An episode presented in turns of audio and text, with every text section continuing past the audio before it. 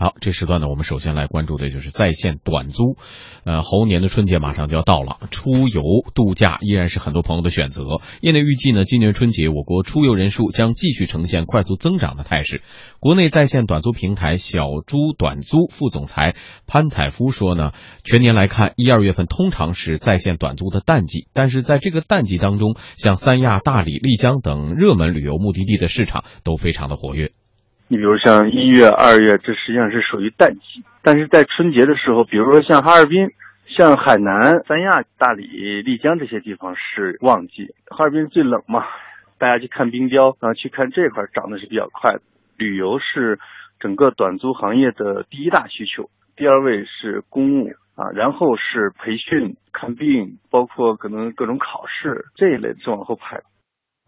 数据显示，二零一五年中国在线度假租赁市场保持强劲的增长，交易额预计达到了四十二点六亿元，相比去年增长了百分之一百二十二。潘采夫说，在市场增长的同时，价格也是缓慢上升的趋势。这背后涉及到的在线短租用户群体以及他们对服务需求的一些变化。最早二零一二年和二零一三年的时候，那时候是以出租单间为主。包括实际上像沙发呀、像单间呀这种是当时是出租是比较普遍的，这也是分享经济最初的一个出发点嘛。那个时候可能几十块钱的、一百块钱的都很普遍。去年一年的趋势来看呢，就是它有两个啊，一个是就是家庭出游的情况会越来越多，爸爸妈妈带着孩子，他们住酒店不方便，愿意去租一套房子去住，整套房子出租的越来越多了。另外一个呢，从以前的就是小住的房客的入住的年龄是二十一岁左右，大学生为主。以前经过两年多三年的这种发展，它稳定在二十七岁左右。都市白领这一类的出游啊、办事啊、住宿的会多一些，他们对房子品质的要求也高，所以这种家庭游越来越多和白领需求的越来越多，就是让这个整个房子的价格是有一个缓慢的上升的这样一个趋势。嗯，潘采夫还表示呢，如今的在线短租市场更受用户青睐的是那些个性化的、富有人情味的房东和房型。一般会有两个大需求啊，有一个是很优惠、很便宜，但这个呢，现在已经不一定是最重要的一个需求。就第二个就是有个性、有人情味的这种房子。比如说，在海南有一位做过这种飞行员的啊，退役之后他做了一个叫飞行员房，里面有很多航空的元素，飞机模型啊，穿的那种衣服啊，就这一类的是非常受欢迎的。另外，比如像重庆，它那边有原始森林里边的木屋，还有一个古堡啊，甚至一两个月之前还有一这个男生把这个一个很旧的老房子给它修缮成了一个古堡，为的是向一个女孩来求婚。啊，就是这一类的有个性的、有故事的房东又有人情味的这种房子是比较受欢迎的。拿小猪短租平台来说，包括自媒体人杨淼、知名导演高群书、微博名人作业本等都是房东。包括小猪短租副总裁潘采夫本人也把自家的一个房间拿出来出租给房客。我的主题是叫文学青年主题房，整个房间里边全部都是大书架。书架上都是各种各样的书和小古玩。房客入住进来之后，我会送他我的书，还会带他去咖啡厅聊一聊啊，会指点他在北京这种文化游的这种路线，有文化含量的，有个性化的，房东又很热情，有人情味，能聊得来的，就这一类的房东和房子的类型是最受欢迎的。嗯，讲到了挺有特色的一种租赁方式，短租嘛。呃，我不知道立栋有过尝试吗？呃，我是很想尝试一下，因为这个实际上之前呢，我这个在这个呃有几个短租网上也注册了账号，但是因为时间的关系啊，如果说要有时间的话，我是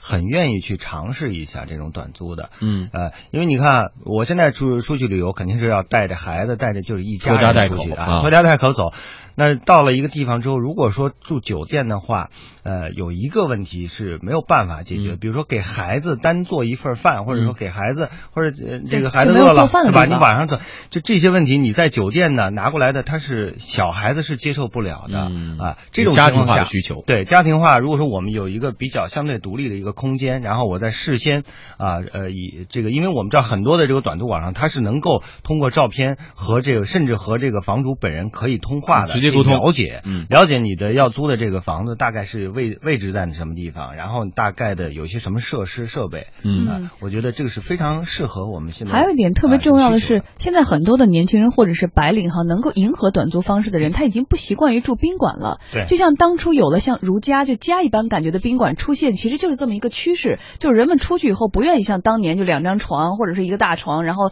全部都是呃，即便你有家庭房，但但他还是满足不了。就是现在旅，就是说你去旅游的话，更多它是一种度假游，它不是一种观光游。我们知道这个旅游它分几种层次，观光游就是去那儿去看一下，不停的在走走看看啊。现在更多的是深度的，你去当地去看看这个比较有特色的这个人情啊，这个休闲化的需求，呃，人文的这种环境。所以我想这个呢。短租这种形式，最好的能够最好的融入当地的生活。对，还有更重要的原因是，现在可能更多的人都有第二或第三套房子，然后空出来，也愿意拿出来跟别人分享，也有助于这个对分享经济的一个流行，甚至于有助于这个 A P P 或者是这种呃很多的互联网对对接了这样的一个需求，更便利了。因为这里面可能有一个很大的问题，就是信息不够对称啊。以往的话，我我根据这个报纸上或者说什么呃这个。呃，一些媒体的单向的宣传的话，说有什么什么地方，我通一一个电话，我是不能够完全了解的。现在呢，通过一些有公信力的平台，因为它平台它本身进行了一道过滤，就是从安全的角度来说，在注册的时候是不是经过了一系列的审核，对吧？有些必要的审核呃这样的一个过程。再一个呢，你可以呃能够通过图片。看到和实际的，如果发生了问题，比如说发生了这个和现实，就是你的图片和它这个现状是不一样的话，我可以投诉啊，我可以进行一些补救、安全有保障。对，这个呢，就是更大、最大程度的解决了一些信息不对称的问题。对，而且当然了，我们不能保证说百分之百啊没有这个呃一些顾虑或者没有一些问题，但我觉得这是一个方向。嗯，说到这个在线短租啊，我们的就得说它的鼻祖了，其实是美国的叫 Airbnb 嘛，它掀起的这种新形是区别于传统酒店的标准化服务，由个人业主、房源承租者或者是商业机构提供客栈啦、民宿啊、公寓啊、度假别墅啊、小木屋啊、帐篷等等这种更多的个性化设施以及服务，房客甚至能吃到房主亲手做的早餐。目前呢，Airbnb 房源超过二百万，覆盖全球一百九十个国家。二零一五年，中国游客通过 Airbnb 订房的数量增长了七倍。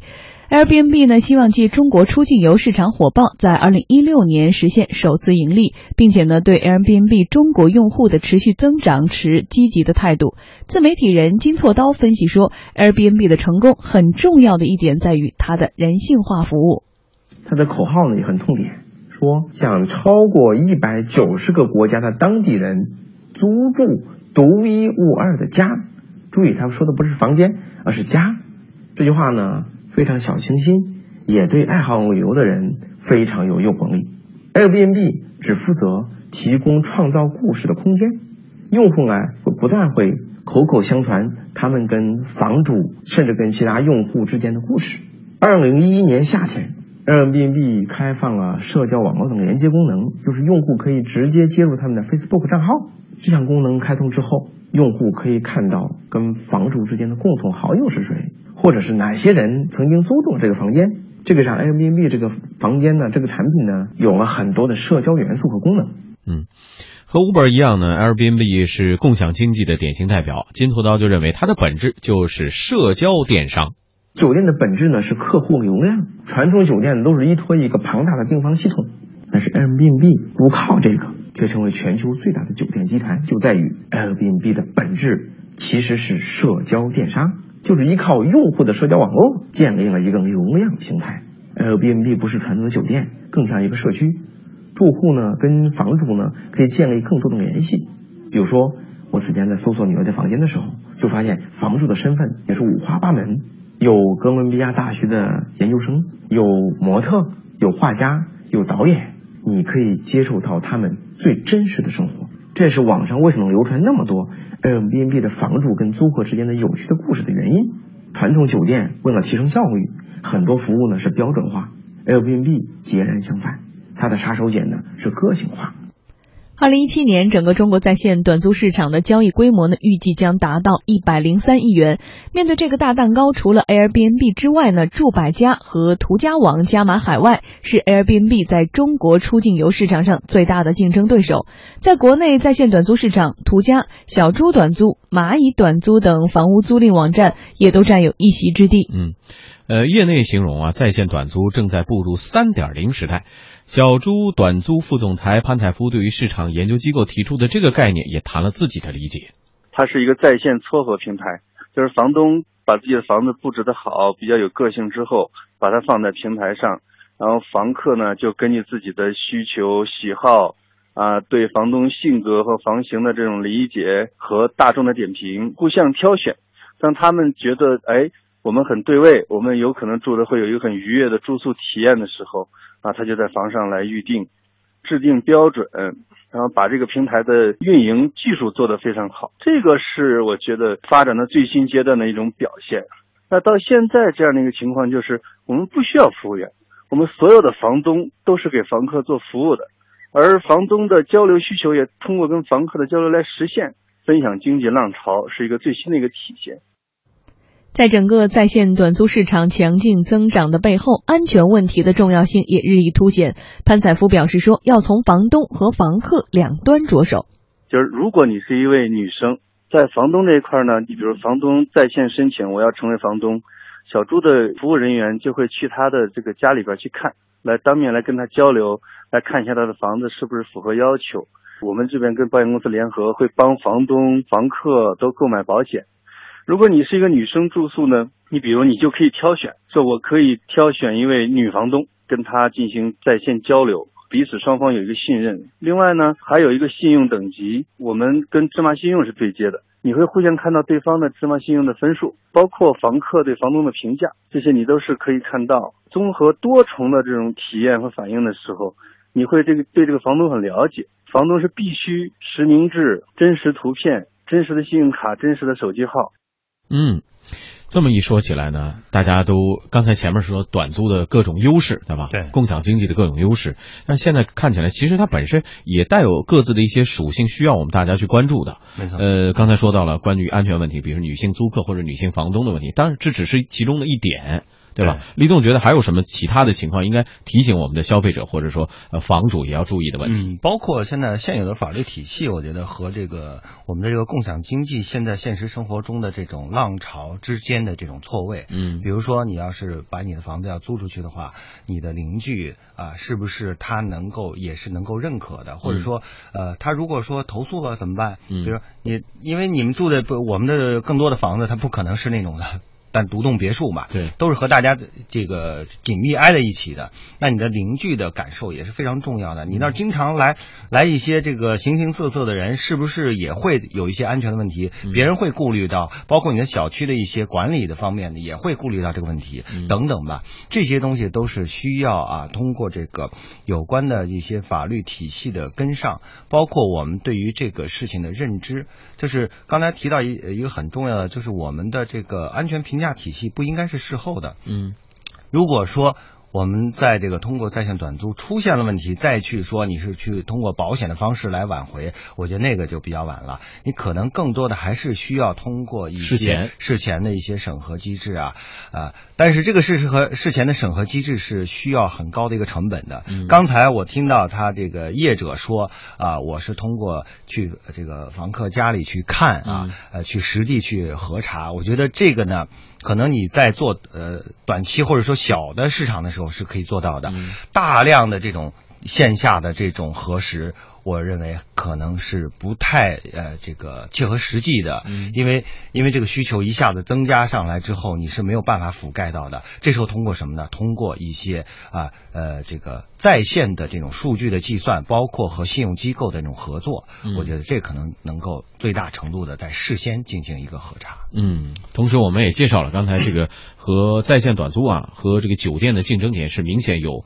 不一样的地方的差异化竞争的。对，嗯呃这个酒店。店，我觉得实际上对于酒店来说是一个颠覆性的一个挑战。但是呢，呃，毕竟酒店也有它自己的优势，是不是更加优化它的服务？然后，因为酒店能够提供更加省心的服务，对吧？你如果在线短租的话，你很多事情都要靠你自己来，有点 DIY 的意思啊。好，呃，听众朋友，在您的春节假期当中，您是怎么样选择您的出行方式呢？也可以在我们的微博、微信上跟我们来发发言、聊聊天啊。接下来为大家送出的是公司发布会。公司发布会。天下公司直播继续。再过三个月，我国将迎来一场旅游盛会——首届世界旅游发展大会。它将于五月十八号到二十一号在北京举行。这次大会跟以往同类型的会议相比，有什么样不一样的地方？马上来连线经济之声记者丁琳娜。琳娜，你好。你好，凌云。嗯，先给介绍一下这个首届世界旅游发展大会到底有什么样的亮点？嗯。首先呢，它最大的一个特点就是规格很高，它是由中国政府和联合国世界旅游组织共同主办，由国家旅游局和北京市人民政府共同承办的。第二个特点呢是注重发掘旅游对经济和社会发展的动力。那么这次会议的主题呢是旅游促进和平与发展，具体呢会围绕旅游促进发展、旅游促进扶贫，还有旅游促进和平三个分议题来展开。第三个呢是嘉宾的阵容很强大，将会有世界一百四十三个国家的旅游部长，还有部分国家的政要、联合国等国际和地区性组织的负责人以及国外旅游界的专家和学者会出席这次大会。嗯嗯，这样一个规格的大会，为什么会最终选择了中国？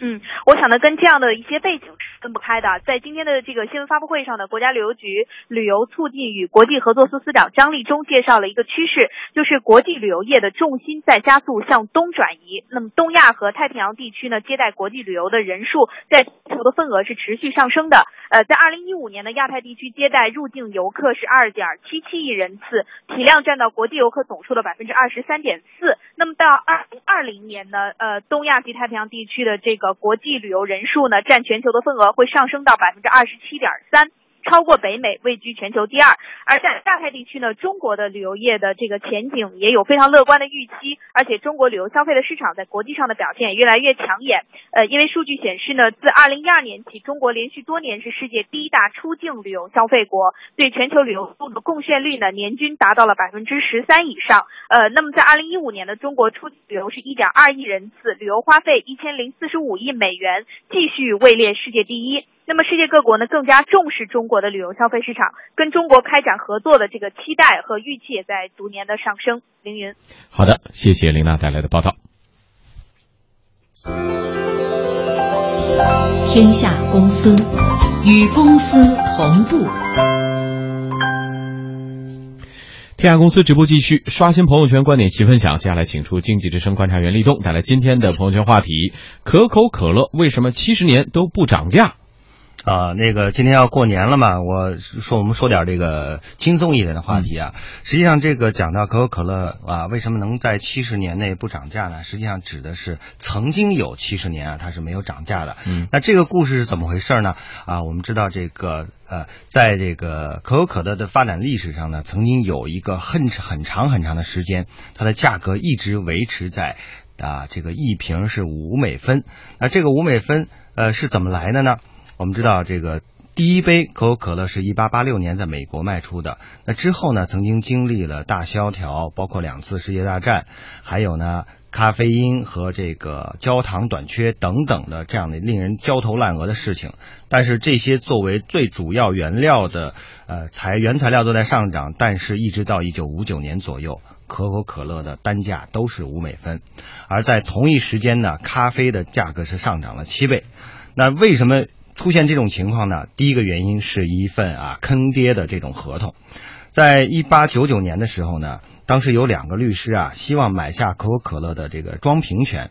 而当时的这个装瓶的这个概念啊，在这个可口可乐公司来说是没有的。他们认为可口可乐本身就是一个冷饮柜台的一个生意，也就是像后像曾经的这个啤酒，这个中国在八十年代很多散啤酒一样，这个。瓶装啤酒并不是特别普遍的时候呢，大家认为在柜台上买这个可口可乐才是，啊一部一个比较好的生意。那当时可能是为了赶走这个软磨硬泡的这两个律师呢，当时的可口可乐总裁呢就签了一份合同，以一个固定不变的价格呢，向这个瓶装厂厂商啊提供这个可乐。结果没想到的是，这个瓶装可乐一经推出呢，就大受欢迎。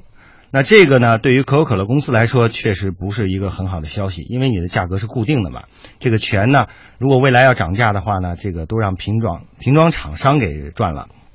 所以后来可口可乐公司想了一个办法，就是通过大面积的铺排广告啊，比如说打这样一个广告，说来一瓶可乐吧，只要五美分。那最终呢，就是用五美分和这个一瓶可乐绑定在了一起。最后呢，这些瓶装厂商也没有办法涨价了，可口可乐公司也只能是绑定了这样的一个价格，一直持续了三十年。那第二件事情是为什么呃没有涨价？第二个问题呢，是因为自动自动售货机的普及。在一九五零年的时候呢，全美境内有四十六万台的自动售货机，而可口可乐的售货机就占了其中百分之八十五。那大量的可乐是通过这个自动售货机来卖出的，而当时的售货机有一个特点，就是一是没有办法这个找零，另外呢只有一个投币口，啊，当时这个投币口就是为了五美分一瓶的可乐设计的，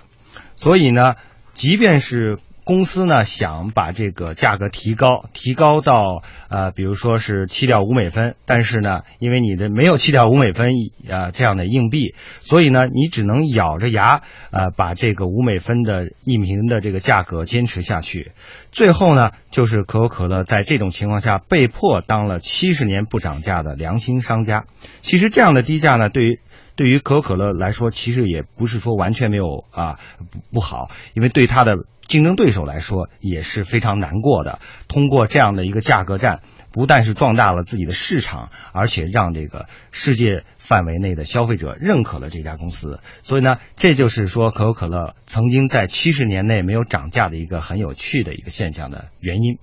好，感谢立栋带来今天分享的故事啊。本时段呢，我们关注的是在线短租。